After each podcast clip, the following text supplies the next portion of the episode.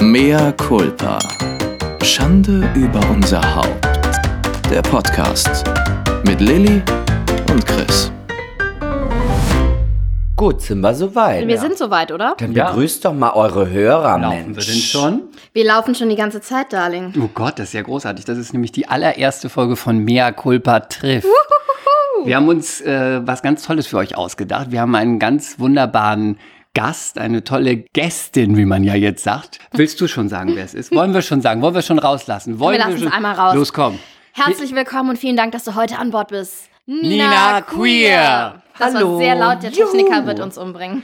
Ach, schon ist die ganze Einleitung vermasselt, aber macht nichts. Lasst uns anfangen. Meine Schön, Zeit als. Milliardärin ist knapp. Wir haben ja schon ganz lange versucht, äh, mal zusammen zu sprechen.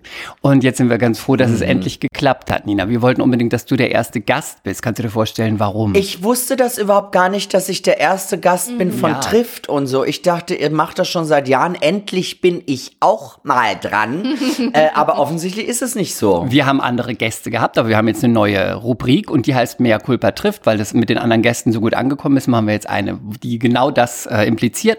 Und da bist du jetzt in dieser Rubrik die erste. Verrückt, du hast ja so blaue Augen irgendwie. Das ist, ich habe ja Angst, dass du mich nackt sehen kannst. Das hat ja schon äh, von etwas von X-Ray. Ich kann alles mit Augen Irritiert sehen. mich wahnsinnig. Ich hoffe, ich halte das durch. Wie lange dauert das denn? Eine Stunde oder Mindestens eine Stunde. so? Wir haben Mindestens so, eine Stunde. Mindestens. Ist ja. das bei jedem eurer Podcasts also so? wir wollten mit dir sogar zwei machen und es ja, aufteilen. dann aber wir, eineinhalb habe ich Zeit. ja gut, dann wollen wir doch mal dann, anfangen, äh, oder? dann klingelt mein nächstes Tinder-Date. Ich will euch beiden ja nicht unterbrechen, aber, Aber? Chris, bist du jetzt schockverliebt, weil hinter dir die Queen steht? ja, ich habe es schon gesehen. Wir sind nämlich Und hier damit in bin mal Ninas ausnahmsweise Wohnzimmer. nicht ich gemeint. Nee, wir sind nämlich hier zu Gast bei Nina zu Hause. Netterweise hast du uns zwei ähm, dahergelaufenen Straßenköter hereingebeten. Aber nur in den Dank. Angestelltenflügel. Natürlich. Das Haupthaus kriegt ihr nie wir. zu sehen.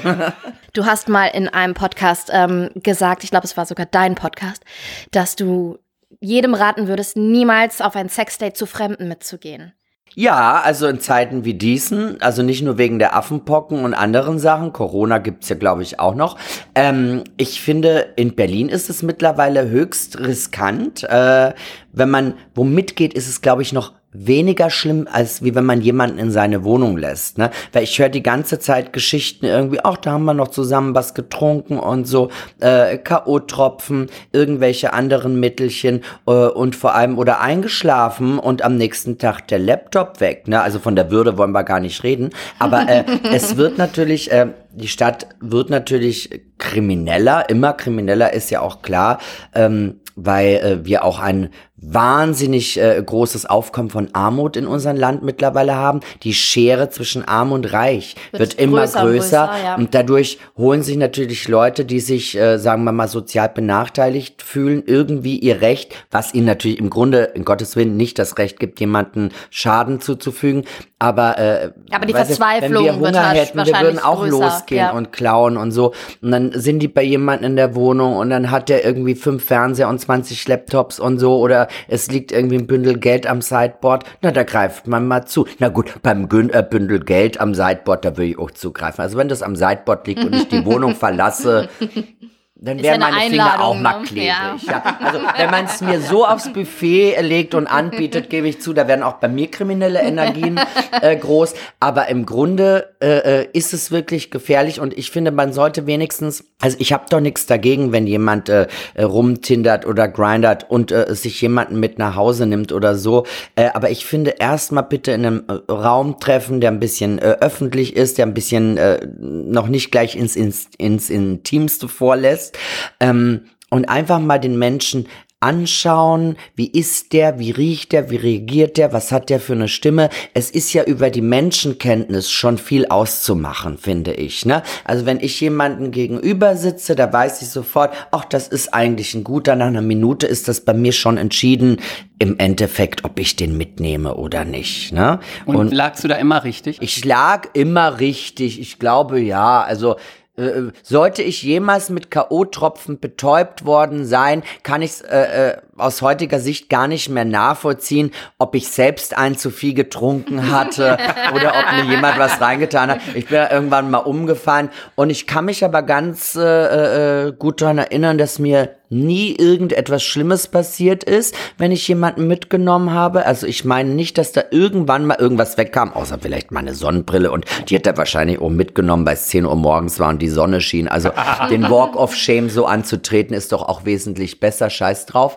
Aber ich glaube, so weit ist mir nie irgendwas passiert. Ich muss aber auch dazu sagen, äh, dass ich weder bei Tinder noch Grinder noch sonst irgendwo bin. Also wenn, dann lerne ich Leute wirklich immer noch im Real Life kennen. Also da bist du ganz classy, oldschool. Genau, unterwegs. ich bin äh, oder war auch eine große Abschlepperin. Auch das, äh, da habe ich heute so gar keinen Bock mehr drauf. Ich denk mir, Mensch, ich kann dem doch auf dem Klo einblasen. Was muss der bei mir zu Hause noch den Kühlschrank leer trinken? Weißt du so?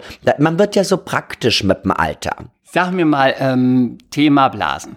Ja. Also, wie ist es denn? Ähm, bei uns im Podcast ist es so, ich habe äh, die Penisgabe. Das heißt, ich sehe immer, wie, Die hat er wirklich, wie die hat sehen er, die ja. Penisse so aus? Sind die groß, sind Ja. die klein, sind die schon Schlank. Würdest du auch, ich würde ja sagen, vielleicht hast du die auch. Hast du sie auch oder bist du oder greifst du da manchmal daneben? Ich dachte, ich habe sie lange Zeit, Ja. äh, aber ich wurde eines Besseren belehrt. Also meine Trefferquote ist tatsächlich nur noch bei 90 Prozent. Aber ist auch gut, 90. Ja, das ist, schon immerhin hoch, ne? noch, aber das ist dann schon, der ultimative Blick fehlt einem dann schon, ne? Also es ist eine gute Quote, aber also weit weg vom Profi.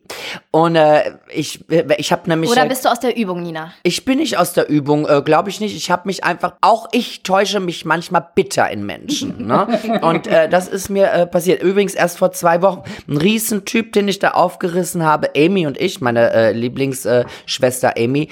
Äh, wir waren äh, im Süß war gestern und wir waren beide gleich auf den heißen Typ. Ich habe ihn klar gemacht, weil sie hatte an dem Abend Gott sei Dank äh, blonde Haare und ich dunkle. Er stand nur auf dunkelhaarige.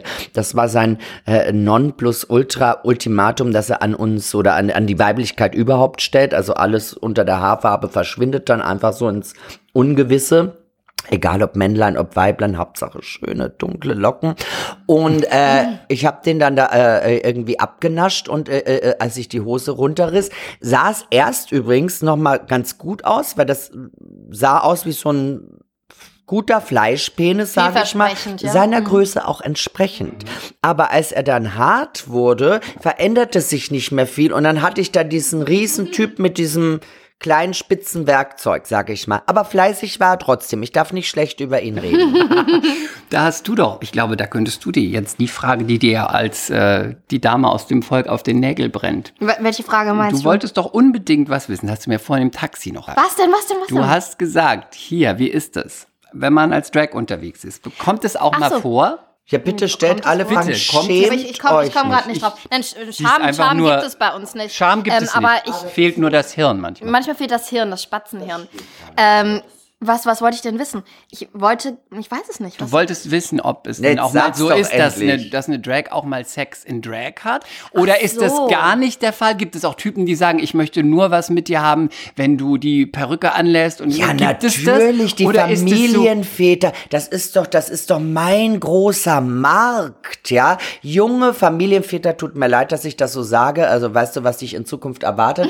äh, äh, Liebe Grüße an meinen, an meinen Hubby. Ja, die eigentlich ihrer Frauen und Familien überdrüssig sind, die gestresst sind. Äh, äh, ich sage jetzt auch mal, die Vagina ist ja nun auch äh, ein dehnbarer Muskel und nach dem dritten Kind, das da rausgeschossen ist, vor allem wenn es ein dickes war oder so. Wir gucken ist, niemanden an. man wird nie wieder so eng sein wie davor. Das ist einfach Fakt. Also vielleicht mit Also ich möchte Training. hier keine Fake News über meinen Beckenboden, der ist ganz wunderbar, ja, der ist ganz Ja, wunderbar. Glaube ich auch. Du bist auch noch ein junges Häschen, da zieht sich auch noch mal alle zusammen. Das ist wunderbar. Oder ist eine Zitrone.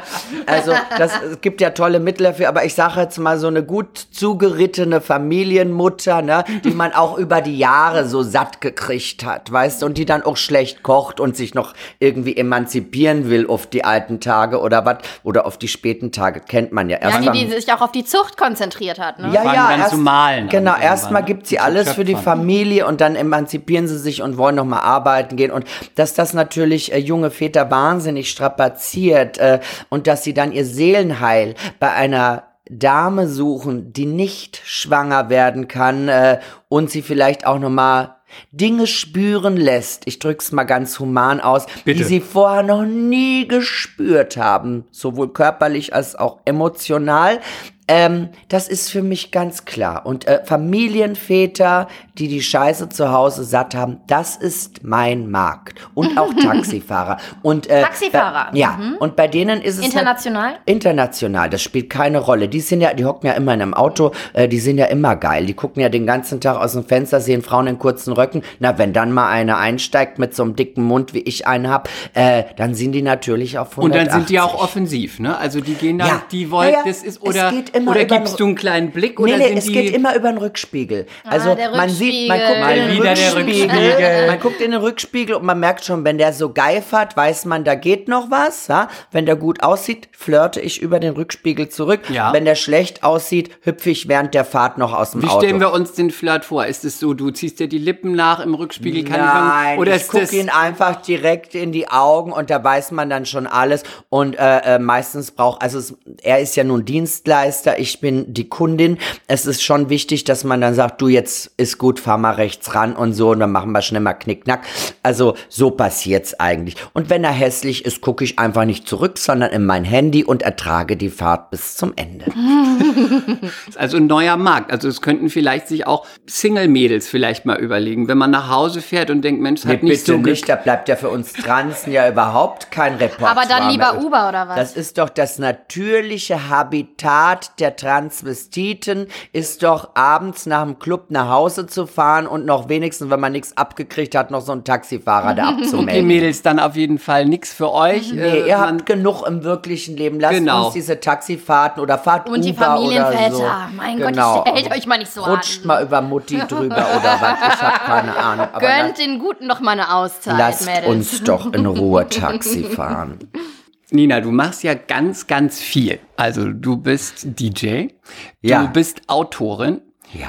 du bist Partyveranstalterin und Podcasterin. Ich Podcasterin. bin auch Popmusikerin und Schauspielerin. Ja. Bitte, man bedenke die. Reihe an Hits. Moderatorin. Ja, die Reihe an Hits, die ich hatte. ähm, ja, ich weiß das sogar. Zumindest einen Song kenne ich. Welchen denn? Fiki Fiki Ach Aua so. Aua. Und Bukake kennst du Den, nicht? der ist mir noch Oder nicht hat, zu hier, Ohren hat hier irgendjemand eine Nutte bestellt? Auch das war ein ziemlich großer Hit. Oder Nein. Hacken und Ziehen. War, äh, das war so der letzte kleinere Hit, den Nein, ich ich kenne nur Fiki Fiki Aua das ist Aua die Hymne bisher. aller Drogensüchtigen. Das, das hast muss du- man erstmal schaffen. Ja, absolut. Respekt.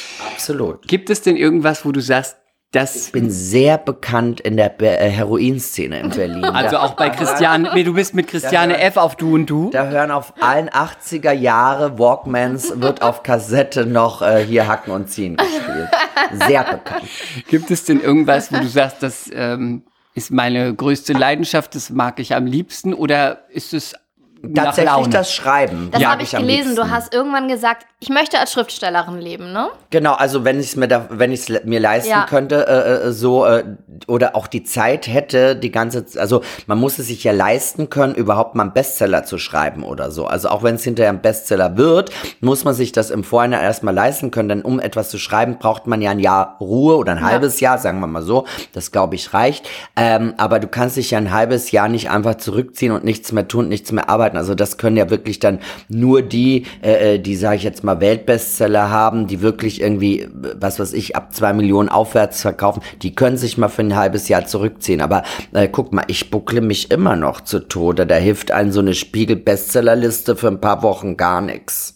Ähm, ich habe ja auch ein Buch geschrieben und ich frage mich, wie ist das bei dir? Bist du so eine bist du eine disziplinierte Schreiberin? Also wenn du jetzt gerade, wenn es dir unter den Nägeln brennt, dann sagst du auch, okay, ich stehe jetzt um acht auf, ich äh, hau in die Tasten Nein. oder bist du eher so impulsiv Nein. und schreibst mal die Nacht durch und dann wieder drei Nein, Wochen gar nicht? überhaupt nicht. Wie überhaupt nicht. Eher aus? so drei Wochen gar nichts und dann auch wieder gar nichts. Also so bin ich. Nee, ich bin tatsächlich dadurch, dass ich so viele Jobs habe und halt auch ähm, in meinem Hauptjob als Partymacherin so äh, wirklich in der Materie drin bin, äh, komme ich da gar nicht zu zu schreiben. Deshalb fällt das bei mir immer unten durch. Ich bin so eine, die so im Urlaub schreibt, zum Beispiel. Also ich finde, um zu schreiben, muss man sich ja, muss man seine ganzen Gedanken, die man so hat, von Tagesabläufen und ich muss noch einkaufen und die Wäsche machen und so. Ich kann am besten schreiben, wenn ich weg bin aus meiner Wohnung, weil ich dann keine Tagesabläufe verfolgen muss. Und dann gehört für mich eine gewisse Langeweile gehört für Ich mich wollte gerade dazu. sagen, manchmal muss man erstmal reinfinden, eine, Eine Stunde und man muss muss, sich ja sich eine Stunde, zwei Tage ne? brauch ich Aber manchmal Ruhe. startet man einfach nur und es passiert gar nicht. Genau, ich, Aber nee, die ich Zeit brauch zwei Tage es, Ruhe. ja. Mein Kopf muss sich komplett von Ballast befreien und wenn ich dann erholt bin und Langeweile habe, dann kann ich schreiben. Das ist mein Zustand. Also ich kann das gar nicht. Kannst du dich hinsetzen und losschreiben? Ähm, naja, ich hatte, ich habe ja bisher nur ein Buch geschrieben ich Was? Nur eins? nur eins und du sitzt in meinem Wohnzimmer. ähm, Wen habe ich hier wieder in meine Wohnung gelassen? Dilettanten. ja, ich bin das einfache Mädchen aus dem Volk mit einem Buch. Ach, du bist ja noch jung, du wirst noch viele Bücher schreiben. Ähm, ne? nee, Schauen und ich, ich hatte halt den Verlag relativ schnell im Nacken. Und das war Gold wert, weil ich, ich war schon immer so, ich brauche Druck. Ich brauche absolut Druck.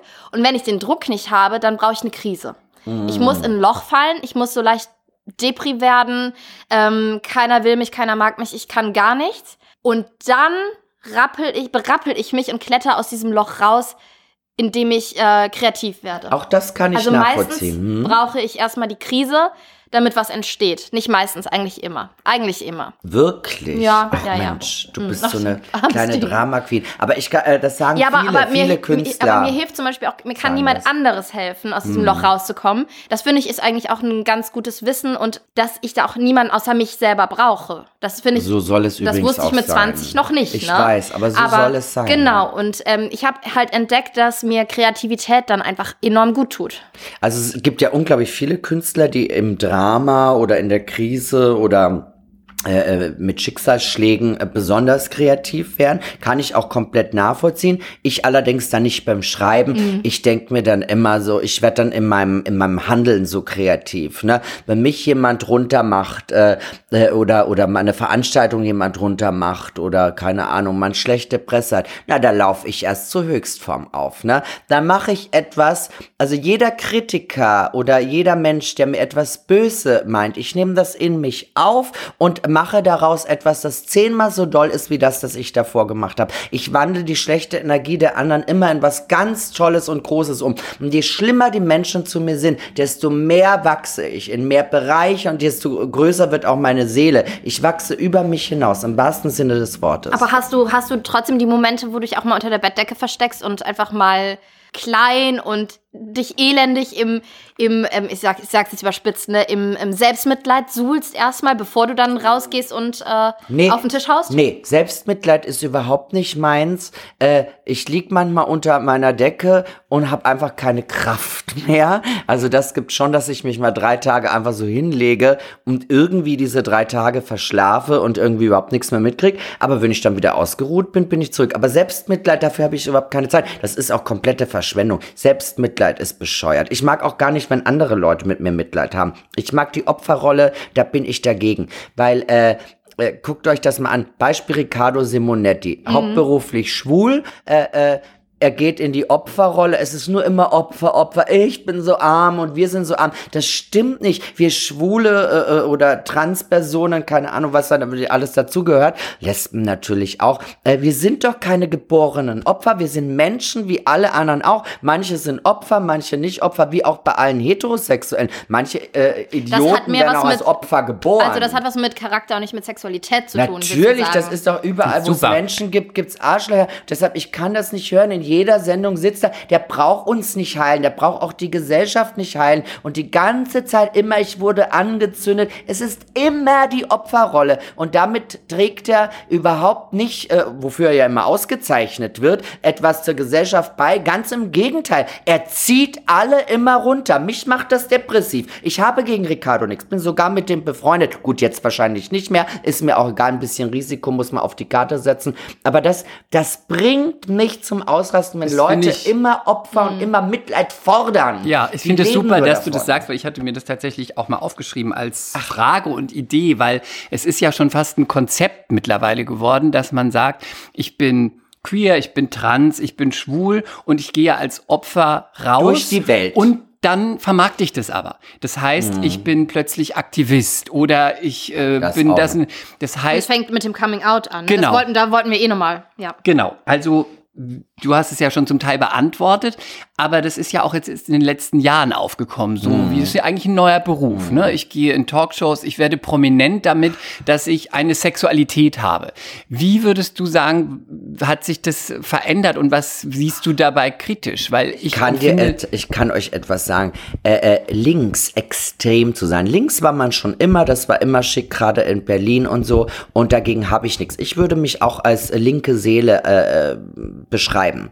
Aber dieses Linksextreme, äh, äh, gepaart mit dieser ganzen, äh, äh, wie soll ich sagen, ja fast schon aufgezwungenen Diversity, das ist nichts anderes wie das Obst des Tages. Ja, also ob es jetzt nun zwei oder drei Jahre anhält, ich weiß es nicht. Das ist ein Boom. Jetzt erst hatte man die Influencer und die TikToker, dann war das jetzt total modern. Jetzt muss überall ein Shampoo auf äh, irgendwie in Regenbogenfarben erscheinen, sonst kauft man das nicht mehr und so. Jetzt stellt euch mal das im umgekehrten Sinne vor. Stellt euch mal vor, äh, äh, wir schwule Transpersonen, Lesben gehen in den Laden und steht überall hetero, hetero, hetero drauf. Ja, irgendwann würden wir doch auch denken, jetzt lasst mich doch in Ruhe mit eurer Sexualität. Macht, was ihr wollt, aber äh, verkauft das doch nicht darüber. Und so kriegen aber Heteros die ganze Zeit unsere Produkte, die werden zugeschissen, man geht denen auf die Nerven, die können da gar nicht mehr raus. Und ich glaube, das ist komplett das falsche Zeichen, weil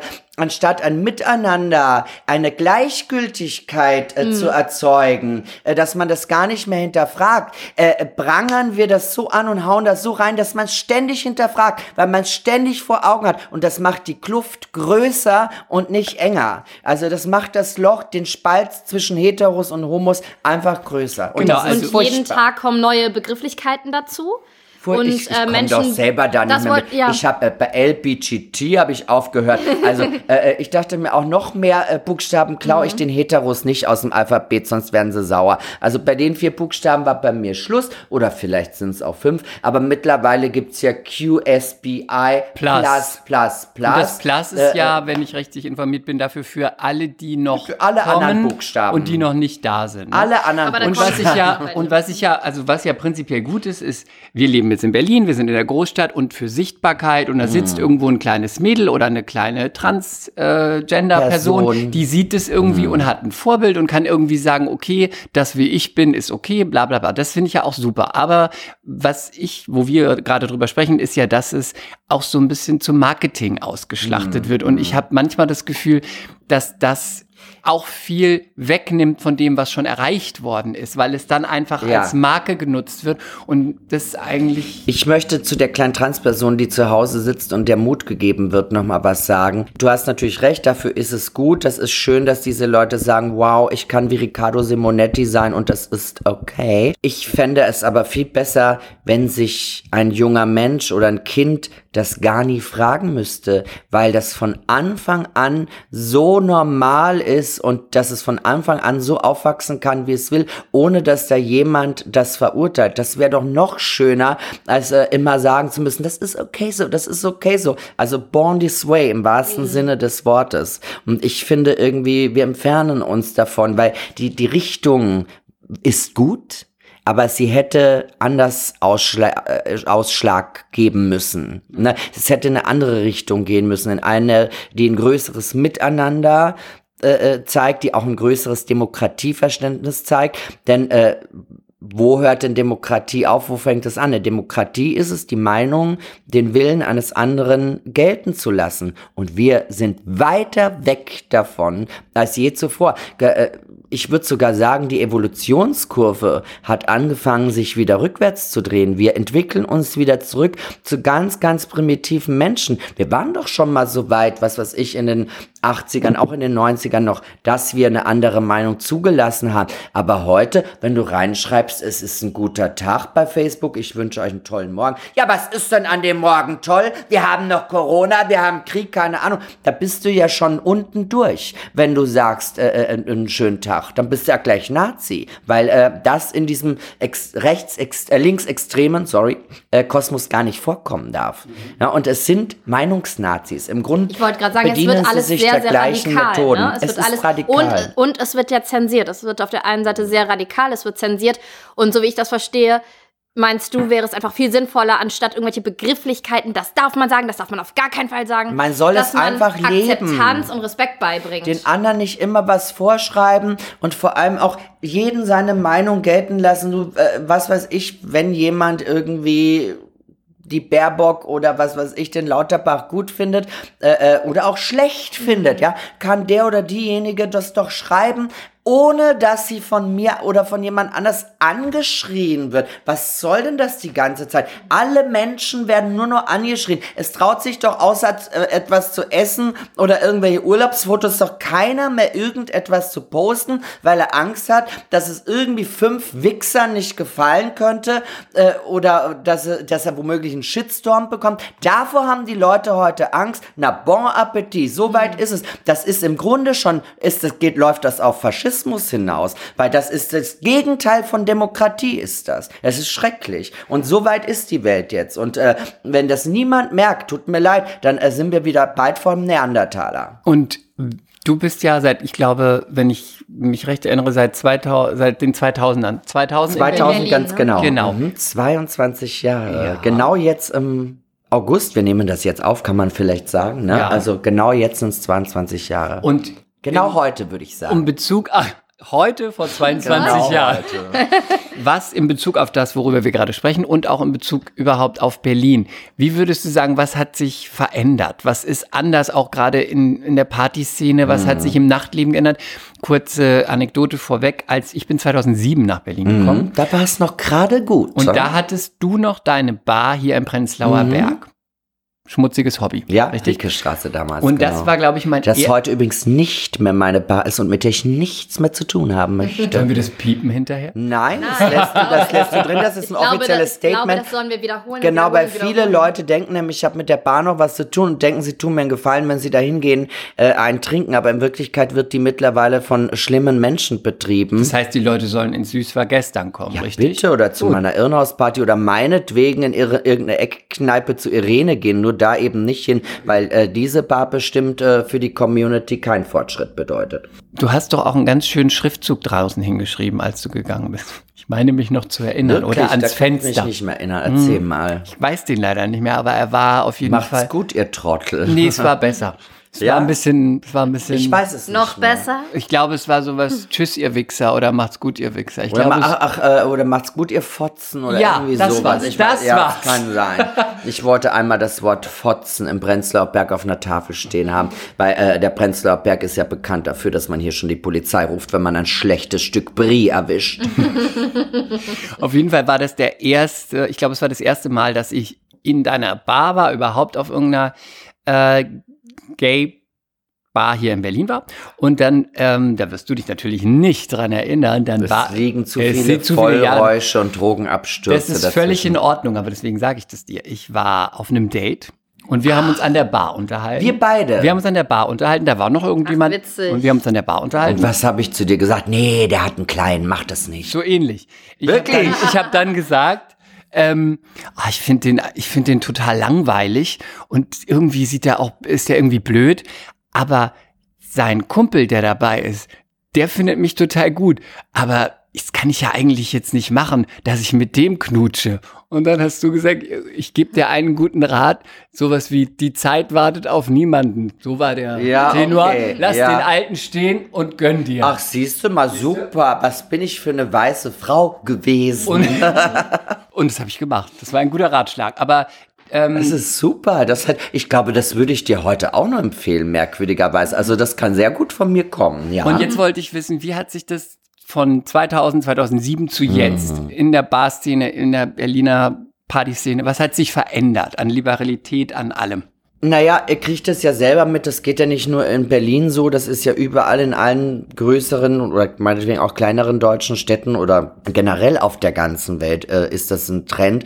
Ähm, dadurch, dass es natürlich jetzt alles so mega diverse ist und jeder irgendwie seine eigene Spalte haben will, seine eigene Toilette, seinen eigenen Club und unter seinen eigenen Leuten sein will, äh, finde ich, ist das alles, wir haben was weiß ich, 60er, 70er, 80er, 90er, es haben wirklich unsere Schwestern vor uns für dafür gekämpft, dass wir aus diesen Schubladendenken rauskommen. Und jetzt stecken wir uns alle selbst wieder, jeder in seine kleine Schublade. Als wir sind, zum Beispiel. Wir sind, als ich nach Berlin kam, da gab es eine Party, die hieß Cookies, das war in der Charlottenstraße, mhm. früher auch in der Ziegelstraße. Da feierten alle miteinander schwul, lesbisch, äh, äh, Behinderte im Rollstuhl, schwarz-weiße, grüne, außerirdische, alles war dabei. Äh, äh, hetero, homo, äh, arm, reich, vom Multimilliardär bis zur letzten Bordsteinschwalbe. Es war wirklich alles dabei und alle feierten gemeinsam miteinander. Es gab Frieden, es gab eine Liebe, es gab wirkliche Toleranz äh, und das war wirkliche Diversity. So, weil das, was äh, bei uns abgeht, das ist das Gegenteil von Diversity. Bei Diversity heißt ja eine Vielfältigkeit, mhm. ja. Und ich sehe keine Vielfältigkeit mehr. Ich sehe nur, dass die, die, die Lesben nur noch in den Lesbenclub rennen. Die lassen sie ja quasi in der Szene überhaupt nicht mehr blicken. Ganz selten mal, äh, wenn mal irgendwie so ein Schiff über, über die Spree fährt oder so. Und dann sind sie aber auch nur auf dem Lesbenschiff und nirgendwo anders. Äh, äh, die Transpersonen gehen zu ihren Partys, die Bärtigen gehen nur noch in bärtigen Bars. Also jeder will nur noch in die kleinste Schublade und wir vergessen, dass wir eine große homogene Masse sein müssen. Und ehrlich, wenn das in, in, in einer Stadt wie Berlin schon nicht geht, dass alle zusammen irgendwie feiern können, ja, wie soll das denn weltweit Frieden geben? Äh, das ist ja das Große wie im Kleinen. Das ist, ist unmöglich. Jeder ist nur noch für sich, jeder schaut nur noch, dass es sich gut geht und glotzt immer in sein blödes Handy, wo der Nächste zum Bumsen herkommt, anstatt man die Leute auf der Straße anguckt, mit denen Kontakt aufnimmt und so. Ich habe. Es äh, ist auch, Entschuldigung, es ist auch für viele ich kann es nur von Mädels sagen, ja. von Single für Single-Mädels ganz schwierig. Seit Jahren sagen die, ich möchte gar niemanden auf Tinder kennenlernen. Ich möchte wirklich, mhm. ob es für Sex mhm. oder auch mal einen Partner. Mhm. Die gehen in Bars, aber es guckt sie gar niemand mehr an, Nein. weil alle im Handy schon alle ein Match haben. Handy. Und es war ja schon immer so, dass die deutschen Männer ein bisschen schwierig waren mit dem Flirten, aber jetzt haben es die Mädels noch schwieriger, weil das heißt, im die Mädels Handy alle, sind, wir ja auch, ja, ja. alle haben schwieriger. Wenn ich, als ich hier nach Berlin ja. kam, ich, wenn ich an der Ampel stand, da flirtete ich schon mit dem Gegenüber auf der anderen Straßenseite. Man hat sich noch angeguckt. Heute stehen 70 Leute an der Ampel und diese eine Minute, wenn es rot ist, da guckt man schon schauen, ob man wieder eine Nachricht gekriegt hat oder so, weißt du, oder was geht ab bei Insta oder TikTok. Die Leute sind krank und wenn, und, und ist nur noch ich bezogen, nur noch in der Handywelt und wie gesagt, es, die Rolle geht rückwärts. Ich bin, und, und was ah, ist die Konsequenz, was ist die Konsequenz von all dem auch, dass äh, es einfach jetzt mittlerweile an, dass die Gesellschaft nicht mehr so offen ist? Also war sie früher wirklich offener, respektvoller? Wenn du, ähm, wenn Nina queer jetzt durch die Straßen geht, ich meine, du fällst auch auf, ne? Du stichst aus der Masse raus. Hast du da negative Erlebnisse? Nein, überhaupt nicht. Aber wenn du äh, mich fragst, was das Resultat ist des Ganzen, also zumindest für mich, also mich zücht dich das oder mich, mich, mich spornt das an, äh, äh, aggressiver in meiner Verhaltensweise zu werden. Also erstens mal, äh, ich mache mich bemerkbar, ich flirte offensichtlicher, ich stelle mich dann auch wirklich vor die Leute hin oder äh, äh, äh, stups die mal so an an der Ampel oder äh, auch was zum Beispiel meine Postings betrifft. Mit Absicht äh, äh, werde ich äh, auch extremer, um die Leute rauszulocken. Das ist ein Wachrütteln, Und ja? ich genieße es, frech zu sein, weil in der Zeit, in der sich keiner mehr was zu sagen traut und äh, in der überhaupt keiner mehr sich irgendwie ein progressives Posting zumutet, finde ich es doch fantastisch, eine zu sein, die da Vorreiterin ist und die sich nichts sagen lässt. Und ich finde irgendwie, man braucht sich nichts sagen zu lassen und ich brauche mir doch nicht von wildfremden Menschen in Gottes Willen mit dem Mund verbieten zu lassen. Wo kommen wir denn dahin? Und da macht es mir umso mehr Spaß, äh, äh, äh, äh, auf der Straße irgendwie äh, besonders flirty zu sein, ja schon fast sexuell zu sein, muss ich sagen, oder im Internet die Leute zu ärgern, weil ich weiß, mit jedem kleinen progressiven Satz oder provokativen Satz äh, gehen die auf die Palme. Und ich sehe dann, dann häufen sich da irgendwie 800 Kommentare, ich lese sie einfach nicht durch, ich scheiß den Leuten ins Wohnzimmer und verlasse danach den Raum. ähm, damit wir jetzt, wir sind ja schon so politisch, ja, das, das ist doch super. Doch, aber doch, da habe ich noch eine, eine, Ja. eine, Gott, eine Frage, weil du bist ja, heiße. du bist auch. ja, du bist ja so direkt und du bist sehr meinungsstark. Gibt es irgendwelche Tabus? Gibt es einen heiligen Bereich, den Nina Queer nicht anspricht? Nein, es gibt bei mir überhaupt keine Tabus. Ich wüsste nicht. Das, das kriege ich ja am häufigsten gefragt, wenn irgendein Interview ist oder ein Podcast, irgendeine Radiosendung. Die Leute fragen immer, gibt es irgendwas, worüber du nicht reden wolltest? Ich wüsste nicht, was. Ich wüsste nicht, was. Ich würde über alles reden. Hätte ich äh, AIDS oder Krebs oder so, wir könnten da jetzt eine Stunde drüber reden. Ich habe da kein Problem mit. War das schon immer so bei dir? Ja, ich war immer schon, ich bin immer direkt, tut ja auch vielen weh, weil manche finden das dann in gewissen Situationen nicht sonderlich angebracht oder fühlen sich dann selber peinlich berührt oder denen ist es unangenehm, nicht mir. Ne? Also ich war schon als Kind so, äh, das wussten ja immer schon alle, wenn ich beim Kindergeburtstag oder bei Verwandten war zu Weihnachten und so, da wussten alle, wenn dieses Kind kommt, das sagt einfach alles so, wie es ist. Und äh, deshalb war man auch oft nicht eingeladen, weil es für die anderen unerträglich war, für mich selber ja nicht. was für die Eltern auch unerträglich. Für meine Ja, damals als Kind natürlich. Also ich ne? glaube tatsächlich, dass ich ein schlimmes Kind war. Eins, dass äh, jede Ohrfeige, die es gekriegt hat, sich wirklich verdient hat. das muss ich sagen. Und das hat mir aber auch nicht geschadet, ne, finde ich. Weil, äh, also ich wurde ja jetzt nie misshandelt oder so, aber also, äh, was weiß ich, als ich mit zwölf eine Marihuana-Plantage äh, äh, hatte oder so, dass man da mal eine Ohrfeige gekriegt hat oder so, das ist ja klar.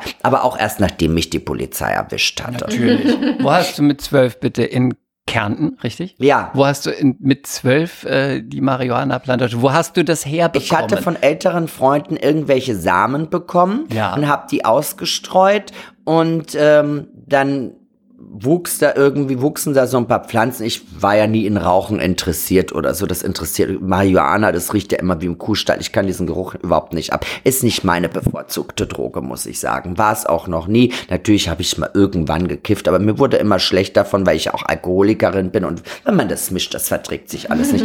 Auf jeden Fall ähm, hatte ich diese Marihuana-Plantage irgendwann vergessen. Also ich hatte es ausgestreut, da wurde auch nie was geraucht und wir fanden das als Kinder, mein Gott, man kannte das aus dem Fernsehen und Magazin. Diese Blätter waren magisch und etwas Böses zu tun oder Verrücktes. waren ja auch auf jedem Pulli, auf Ja, jedem auf Mäppchen. jedem Pulli, Man auf ja überall, hier war das drauf. Das war das Ding, Bob Marley, Kurt Cobain und so. Aber Man eigentlich auch schon unbedingt- verrückt, ne? wenn man sich mal überlegt, damals war man irgendwie so, man soll noch nicht trinken, Ja. aber man hatte schon Pullover, Ja, ja. T-Shirts mit, mit Drogen, die illegal sind. Und die Genau Eltern so. haben es einem auch Äh, noch gekauft. Genau so, exakt. Und man fand das, man fand das magisch. Und dann habe ich diese Marihuana-Plantage einfach vergessen. Und am Tag, an dem ich meinen Führerschein gemacht habe, ich war 18 oder 19, ich glaube 18, ähm, habe ich meine Mutter angerufen und sagte irgendwie, ja, ich habe den Führerschein bestanden und sie sagte, die Polizei hat eine Marihuana-Plantage entdeckt, du kommst sofort nach Hause. Und dann habe ich erst mal eine gescheuert gekriegt und so. Wie gemein dachte, von deiner Mutter, dass sie deinen großen Moment zerstört hat, ne?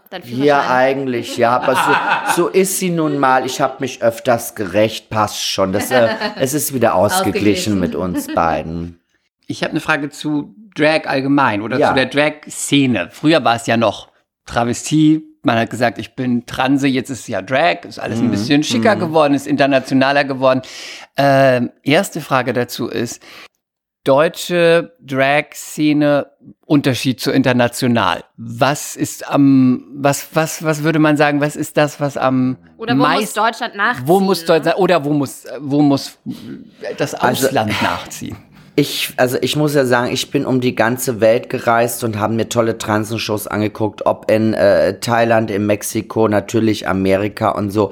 Ähm, es ist natürlich wahnsinnig toll, zum Beispiel, was RuPaul gemacht hat, was wie er aussieht, dieses ganze Styling, äh, was er da mit seinem Imperium auf den Weg gebracht hat und so. Und äh, Und was die Mädels auch für eine Genau. Chance bekommen, eine Karriere So zu machen, ohne dass sie selber also selber haben sie es gemacht, aber du weißt, was ich meine. Nicht Genau, im durch Grunde, Bars und ne, so. genau, im Grunde äh, haben sie dieses äh, Plattform Vitamin B halt bekommen. genutzt und Genau. das ist auch wunderbar, Eine eine Plattform, Plattform bekommen, wenn man es so sehen will. Ähm, ich muss aber dazu sagen, äh, dass es in Amerika in, mit den Drags so behandelt wird, wie auch äh, im ganzen Entertainment und Business oder Bereich.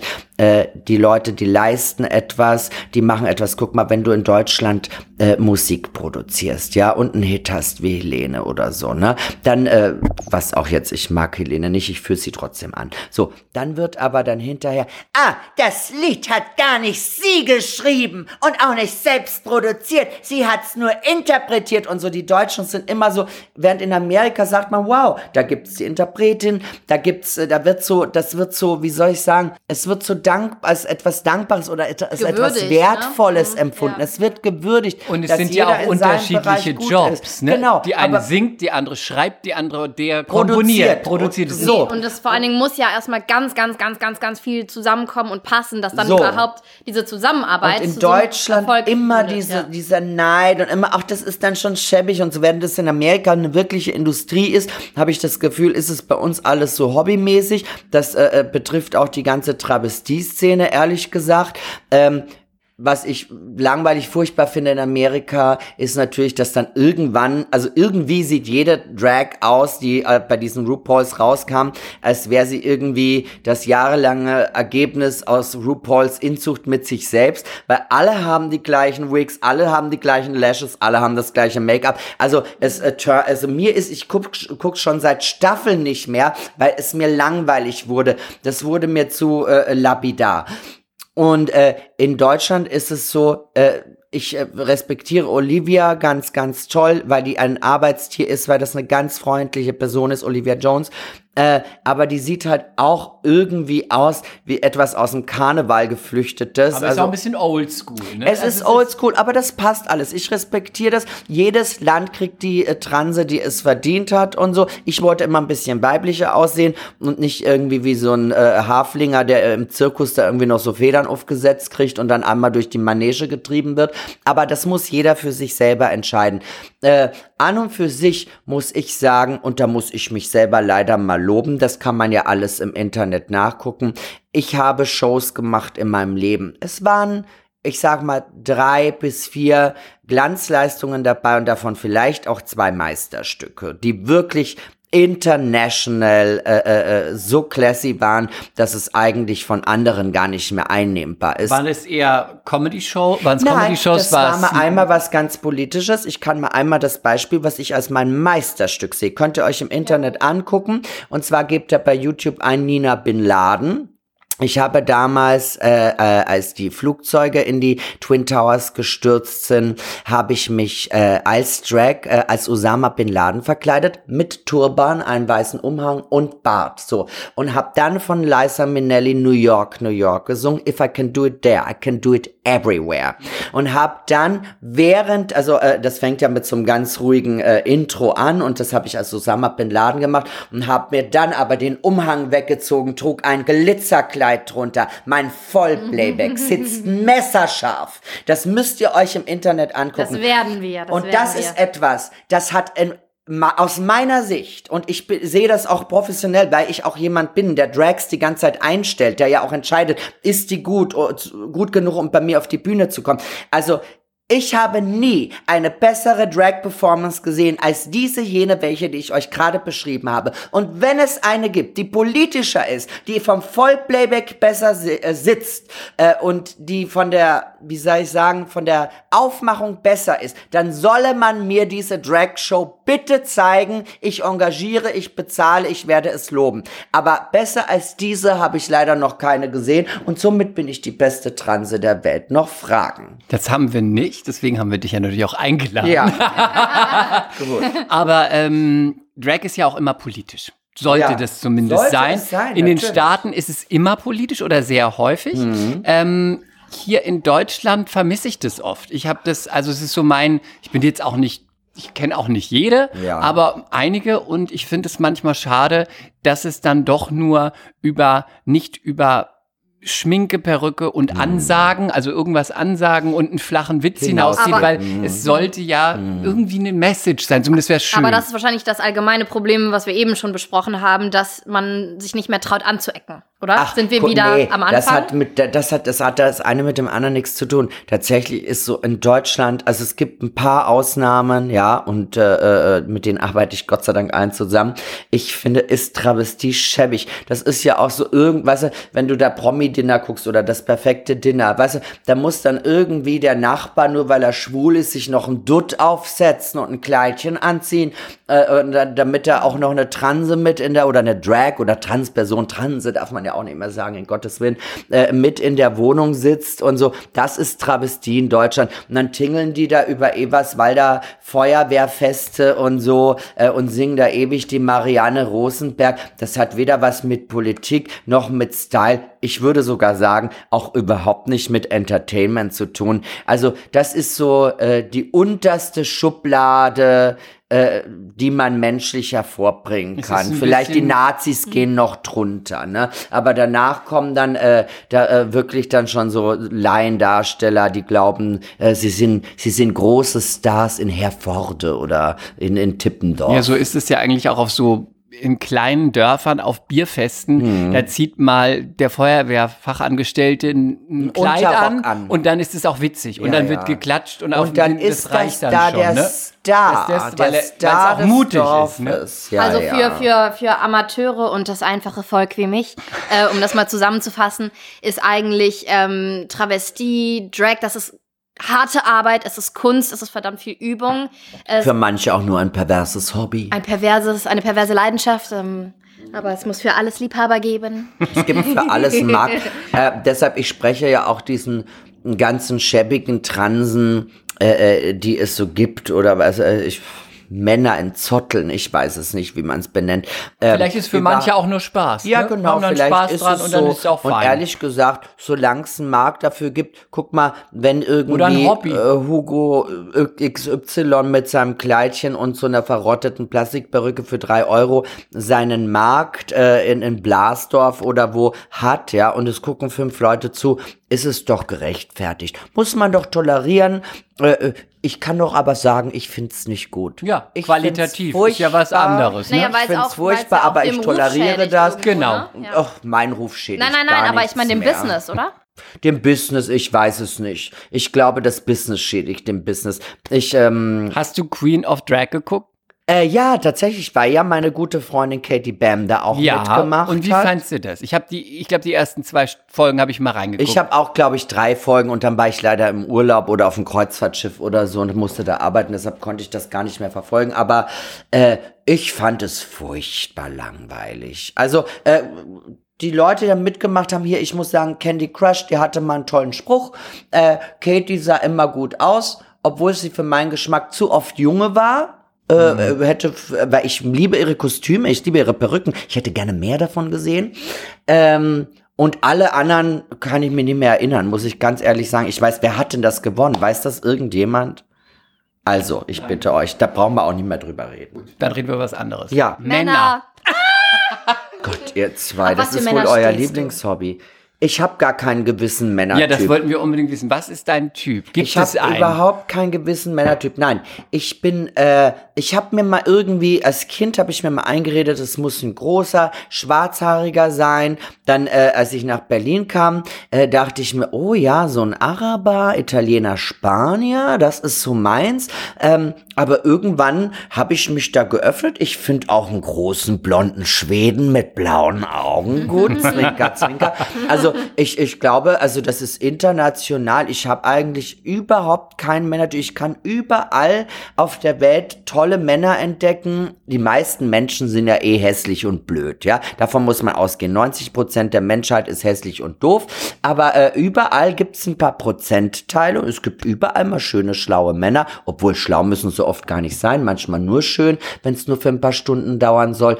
Und da habe ich überhaupt keinen bestimmten Typ. Ich sag mal so, Bartmode, die ja äh, nun mittlerweile schon sechs, sieben Jahre anhält, Die Hipster. hat's mir, ja, hat's mir ein bisschen leichter gemacht, äh, weil früher äh, hätte ich so diese glatt rasierten Männer sieht, da siehst du ja auch das Gesicht. Da ist ja nicht die Hälfte oder ein Drittel wenigstens verwachsen. Ja, mit oder dem Bart kann auch jemand, der nur mittel aussieht, sieht der das plötzlich ist scharf wie eine aus. Burka zu tragen. Man lässt sich über die Augen leiten, ne? So. Und ähm, da muss ich sagen, das hat es mir leichter gemacht, weil dadurch, dass ich viele hässliche Gesichter nicht mehr sehe, sondern nur noch so einen Augenausschnitt, ja, äh, bin ich da auch ein bisschen erbarmungsvoller. Also magst du auch die Pandemie und die Masken? Ja, das war super. Die Masken war toll. Das, also ich fand, weil ich habe mich da immer auf die Augen konzentriert und da war alles, da sahen alle irgendwie gut aus. Als die Masken wieder fielen, äh, war ja 50 Prozent äh, meiner sexuellen Begierden quasi von der Straße verschwunden. Ja, wir, fanden, wir haben auch gesagt, in der Pandemie konnten die hässlichen richtig äh, Punkten. Die, die konnten da richtig konnten die punkten. Richtig, wenn du was ist, so ein eingefallenes Unterkiefer oder so Backenknochen oder irgendwie ein fliehendes Kinn, wenn du es alles nicht mehr gesehen hast. Schlechte also Zähne. Bis hier, ich, genau, bis hier sehen die meisten Leute gut aus, war ja auch immer über die Nase, hat ja auch so manchen hässlichen Zinken verdeckt, muss man sagen. Und also wenn ein bisschen Augenbraue, ein guter Haaransatz, da war ich doch schon dabei. Weißt Und du? dann könntest du auch noch eine, könnte man noch eine Mütze aufhaben. Mehr weißt du, habe ich nie verlangt. Na ich habe hab auch immer gesagt, irgendwie, bitte auch während dem Sex die Maske auflassen. Ja, ich wollte es mir nicht verderben. Hatte natürlich auch pandemische Gründe. Ne? Natürlich. Ja. Verstehe. Safety first, natürlich. Analverkehr ohne Gummi, aber die Maske muss aufbleiben. Man muss ja irgendwo Prioritäten setzen. Außerdem äh, war das ja über die Atemwege übertragbar, oder nicht? Vom Arschloch hat niemand was gesagt.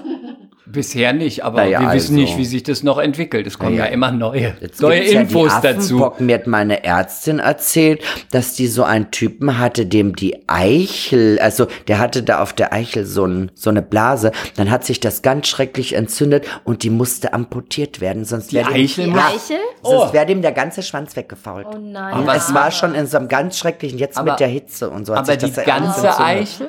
Die ganze Eichel. Aber- Nicht, wie würde denn das aussehen, wenn man nur, die, Kuppe. halbe Eichel... Ja, aber was macht er denn ohne die Eichel? Wie Dann- geht denn, wie geht wie denn geht- Schwanz Er ohne macht Eichel? Pipi und muss sich dann um sein Aus- Löchlein kümmern. Ich weiß es nicht. Es muss ja Alternativen geben. Was macht man denn ohne Eichel? Die Frage geht an Das euch. ist ja eine, Das geht gar eine, nicht. eine schreckliche Vorstellung für mich persönlich. Ein Leben ohne Eicheln. Vielleicht nennen wir so die Folgen. ja. Vielleicht nennen wir so die Folge. Leben ohne Eichel. Ich bin ja wie ein Wildschwein. Ich brauche 10 Kilo Eicheln pro Tag, sonst kann ich nicht überleben. Und wo erschnüffelst du dir die so, außer im Taxi? In meinen Clubs, ich sitze doch direkt, ich sitze doch wirklich direkt am Förderband. gucken, ne? Die Leute zahlen noch Eintritt dafür, vorher, bevor ich dann dran bin. Also eine bessere Ausgangslage kann man gar nicht haben. Und es kommen ja immer frische Leute rein. Ne? Also, Und flirte, die flirten dich dann von unten wahrscheinlich auch an, ne? Ach ja, die meisten wollen Foto machen, stellen sie sich neben mich. Da habe ich natürlich schon meinen beherzten Griff im Schritt parat. Ne? So lernt man sich. Aber Nina, jetzt reden wir viel über die flotte Nummer. Wie sieht's denn mit Beziehungen bei dir aus? Äh, wie lang ist die letzte Beziehung her? Was war die längste? Wir haben, eine, wir haben ja sehr viele weibliche Hörerinnen, innen. Meine Die wollen längste, Romantik. meine längste Gib Beziehung, kann ich sagen, meine längste Beziehung dauerte zwei Jahre. Ähm, meine letzte Beziehung ist eineinhalb Jahre her mit einem Mann, den ich wirklich geliebt habe, den ich geheiratet hätte. Aber der war so eine dreckige Hure, dass ich das beenden musste. Das könnt ihr euch nicht vorstellen. Das war wirklich so, wenn ich mit dem hier Sex, Sex hatte äh, äh, im Wohnzimmer um, sag ich jetzt mal Da, wo, zehn, wo Chris und ich gerade sitzen, genau ja, hier. das Sofa habe ich nach ihm, ich musste die ganze Verbrannt. Einrichtung verbrennen, weil das war ja alles äh, infektiös. Auf jeden Fall, wenn wir hier saßen, Rotwein getrunken haben, Sex hatten, haben wir danach noch einen Film geguckt. Ich bin eingeschlafen um, was weiß ich, zwei Uhr nachts. Dann ist der, während ich geschlafen habe, noch drei Häuser weiter zum Bumsen, kam wieder und hat sich äh, äh, zu mir da ins Bett gelegt noch. Ne? Also der, Und wie konnt- hast du der das brauchte erfahren? am Ja, Tag, wie hast du das- der, die, Hat er so plump gemacht? der hat es so plump gemacht, dass ich es natürlich auch mitgekriegt habe. Also ich, äh, ich bin ja ein intelligenter Mensch. Ich habe ja, ich habe mich aus beruflichen Gründen habe ich mich mit ihm ja die ersten, das erste halbe Jahr überhaupt gar nicht befasst. Ich dachte mir, alles ist schön, der sieht toll aus, der ist super im Bett. Ich mache mein Business, der macht sein Ding und wenn wir zusammen sind, ist alles wunderbar. Ich habe das alles wegignoriert. Das war aber immer alles da. Und man muss auch sagen, äh, äh, er war auch nicht intelligent genug, dass ich das nicht hätte durchschauen können und so. Aber als ich dann mal es ist, es ist mir dann schon so mit der Fahne quasi vor den äh, Augen suggeriert wurde, habe ich einfach mal gedacht, ach okay, wie war das eigentlich im letzten halben Jahr? Hab das Revue passieren lassen und merkt dann, also eigentlich hat er doch die ganze Zeit immer nur rumgefickt. Und genau so war es dann am Ende. Und äh, um mich selber zu schützen, also gesundheitlich wie emotional, äh, habe ich das dann beendet. Ich hätte den geheiratet, ich habe den wirklich geliebt, das hat mir wehgetan, aber äh, aus heutiger Sicht muss ich sagen, was Besseres hätte ich nicht tun können. Das heißt, du bist auch eine große Romantikerin? Ich bin eine wahnsinnig große Romantikerin und ich finde, wenn man in einer Beziehung ist, äh, muss man doch nicht fremd bumsen die ganze Zeit. Man, dann kann ich doch Single bleiben und das mit allen machen. Oder eine Freundschaft plus anfangen oder so ein Scheiß. Gibt's doch auch alles. Da braucht man doch nicht von Beziehungen reden. Also dir ist Treue wichtig. In einer Beziehung ist mir Treue wichtig, natürlich. Weil äh, was äh, sonst unterscheidet eine Beziehung von irgendeiner blöden Fick? Freundschaft oder so.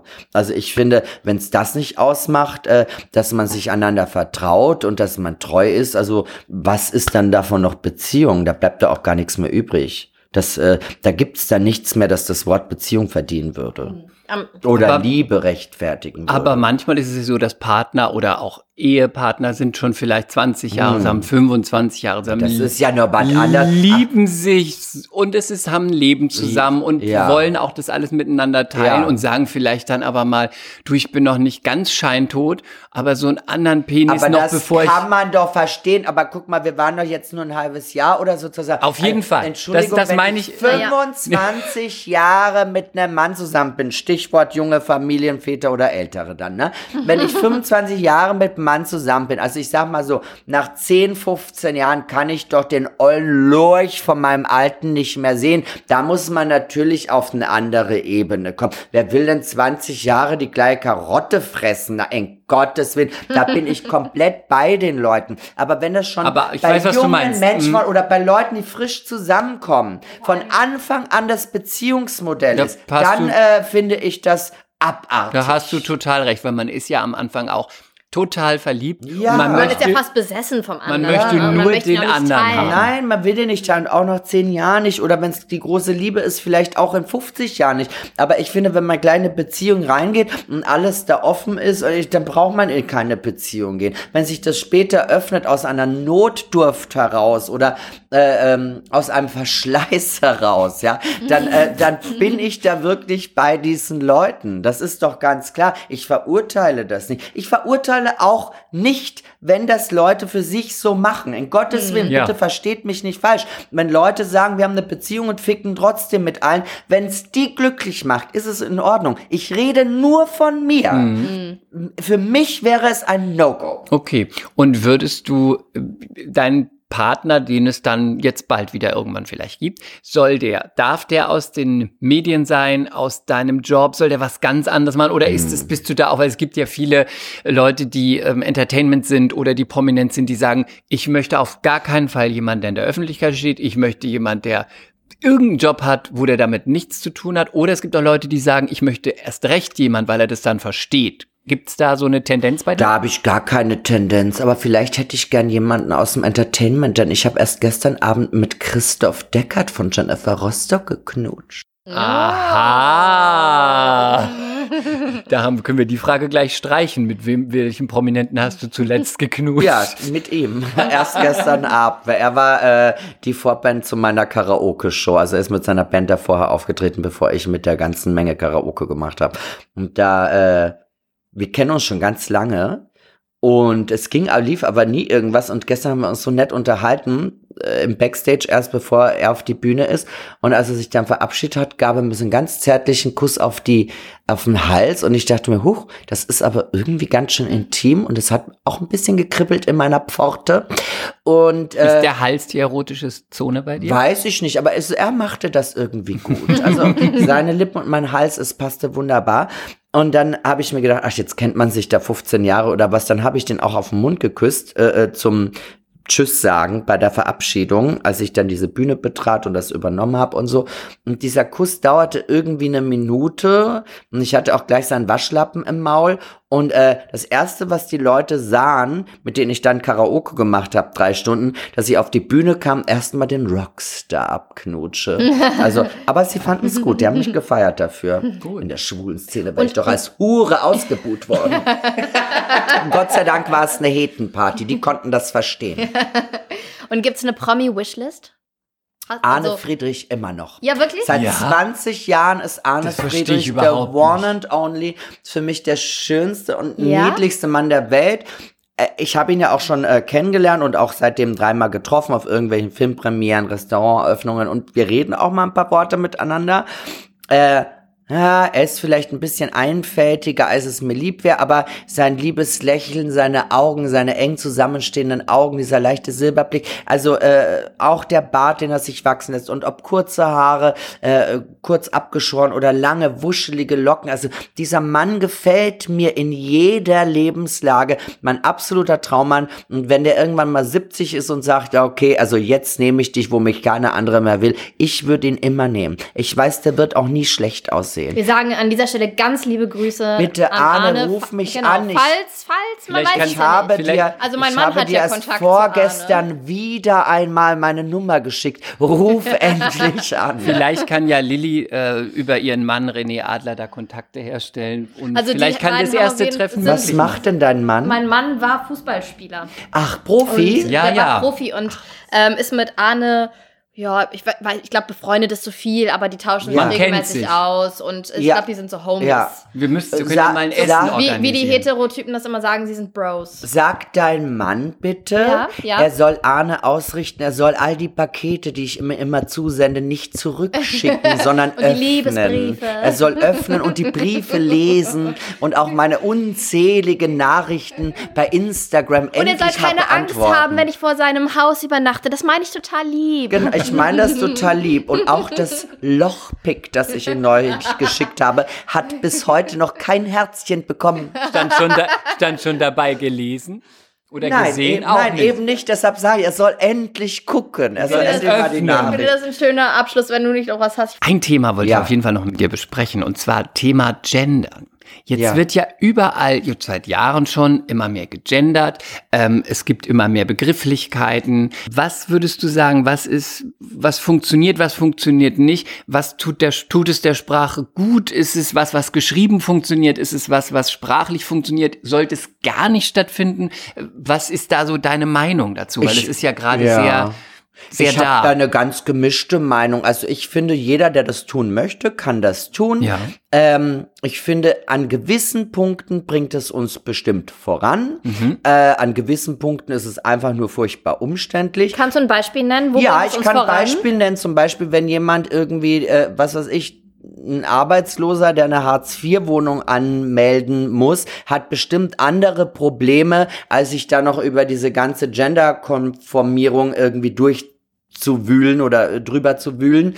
Ähm, ich glaube, dem geht's um was ganz anderes als um Gendern und mit es. Der will am Ende irgendwie sein Butterbrot auf den Tisch kriegen, seine Miete bezahlen und womöglich im Winter nicht erfrieren. Also ich finde, da ist es komplett unsinnig. Ähm, es ist auch komplett unsinnig in der Hochkultur. Ich meine, da sind wir uns als äh, Autorinnen oder äh, Literaturbeauftragte vielleicht einig. Also, wenn ich ein Buch schreiben müsste, ein Roman Mit schreiben, Sternchen. mit Sternchen und Gendern, also ehrlich, ich würde nie fertig werden. Ich würde am Ende den eigenen Sinn nicht mehr verstehen. Ich würde das anderen Lesern auch nicht antun. Stell dir mal vor, ein Klassiker wie das Parfum von Patrick Süßkind. St- Gender diesen Roman, dann kannst du ihn in Das die ist ja auch Tonne die Frage, werfen. eigentlich, wenn sie denn dann die Gender-Aktivisten, wenn sie denn dann konsequent Totaler wären, müssten sie ja theoretisch auch jetzt äh, den Goethe nochmal äh, nachgendern. Genau so ist es. Und das ist doch absolut verrückt. Wo fängt das an? Wo hört das auf? Wie gesagt, die Sprache ist ja fluid. Wir verändern uns die ganze Zeit. Und das ist auch gut, dass sich die Sprache mit verändert. Und ich bin mir sicher, äh, was gut ist, wird auch bleiben. Auch aus dieser ganzen äh, Genderpolitik oder dieser, wie sage ich, Genderzeit heraus. Ja, das Gute werden wir mitnehmen und alles alles, was unnötig ist, wird eh gehen. Und das ist so ähnlich wie mit dem ganzen Schwul. Es ist halt einfach das Obst des Tages. Und wenn es gar nichts mehr anderes gibt und diese ganzen armen Trottel, die bei irgendwelchen Zeitungen oder bei irgendwelchen Fernsehsendern arbeiten, wenn es gerade keinen Krieg gibt, keine Vergewaltigung, kein Massaker, auch dann machen wir was mit Gendern. Das regt die Leute genauso auf und so, weil sich das ja auch in zwei Lager teilt. Und äh, im Grunde werden wir alle gegeneinander aufgewiegelt. Soll doch jeder machen, was er will, aber bitte dem anderen auch seine Meinung lassen. Nina, es war ganz wunderbar Vielen Sind Dank, eineinhalb Nina. Stunden um? Ja, wir wir haben Wahrscheinlich. über, Wir haben über eine Stunde Ich habe es genossen. Ich habe es war wirklich ganz genossen. War. Jetzt muss ich mich auch duschen. Das hat nichts mit euch zu tun. Das ist wunderbar. Und wenn ihr ähm, bei Amazon oder sonst irgendwo deine sich die Bücher angucken möchte, ne? Man, Ja. Bitte sag, mach mal ein bisschen Werbung dafür. Dauerläufig, Dauerläufig gibt und es sie und ist, sie ist, wieder, da. Zwei absolute Bestseller. Man kann natürlich auch meine ganzen Lieder downloaden. Es gibt drei verschiedene Alben. Und man kann auch deinen Post- Pony. Dann gibt's Wer hat hier eine Nutte bestellen. Das dritte Album hieß Wer hat an der Hure gedreht. Und Hangover Berlin. Hangover? Berlin. Ich habe meinen eigenen Podcast bei energy.de für alle, die nicht Amazon-Kunden sind, auch abrufbar. Ja. Und äh, wenn ihr mal in Berlin seid, was ihr ja zum Teil seid, weil ihr ja auch Berlin, Weil Hamburg, ihr auch Köln, schwul seid ja, und weil ihr und absolut Penisse liebt. angesagte Bitches seid, dann geht ihr auf jeden Fall in Süß war gestern Genau. oder und man muss nicht schwul sein dafür. Gerade im Süß war gestern nicht. genau oder ihr geht zu einer von Ninas Partys. Genau, man findet alles bei Instagram und Folgt auch ich bin, Nina, ich so bin fangen auch noch so altmodisch, dass ich auch noch ein Facebook-Profil betreibe. Was ist also, denn Facebook? Da findet man alle Informationen. Ich bin aber nicht bei Twitter. Das macht nichts, das ist doch nur für Politik. Und für da würdest- Pornosüchtige. Ich wollte, aber gerade, So. ich wollte gerade sagen, da passt aber Nina gut rein. Also Das nicht, stimmt. nicht Ja, Thema aber- Porno, sondern Thema Schlagfertigkeit und auf den Ja, Punkt bringen, ne? eigentlich ja, aber ich möchte meine Meinung nicht über einen Ticker verbreiten. Nein, nein. Und auch, ich finde auch Vögelchen, die blau sind, komisch. Dann wünschen wir dir einen wunderbaren Tag. Danke, dass Nina, du da vielen, warst. vielen, Danke, vielen es Dank. war wundervoll, Und danke euch für die leckeren Kekse. Im Westflügel begrüßen zu dürfen. Bye. Tschüss. Bye. Mea culpa. Schande über unser Haupt. Der Podcast mit Lilly und Chris.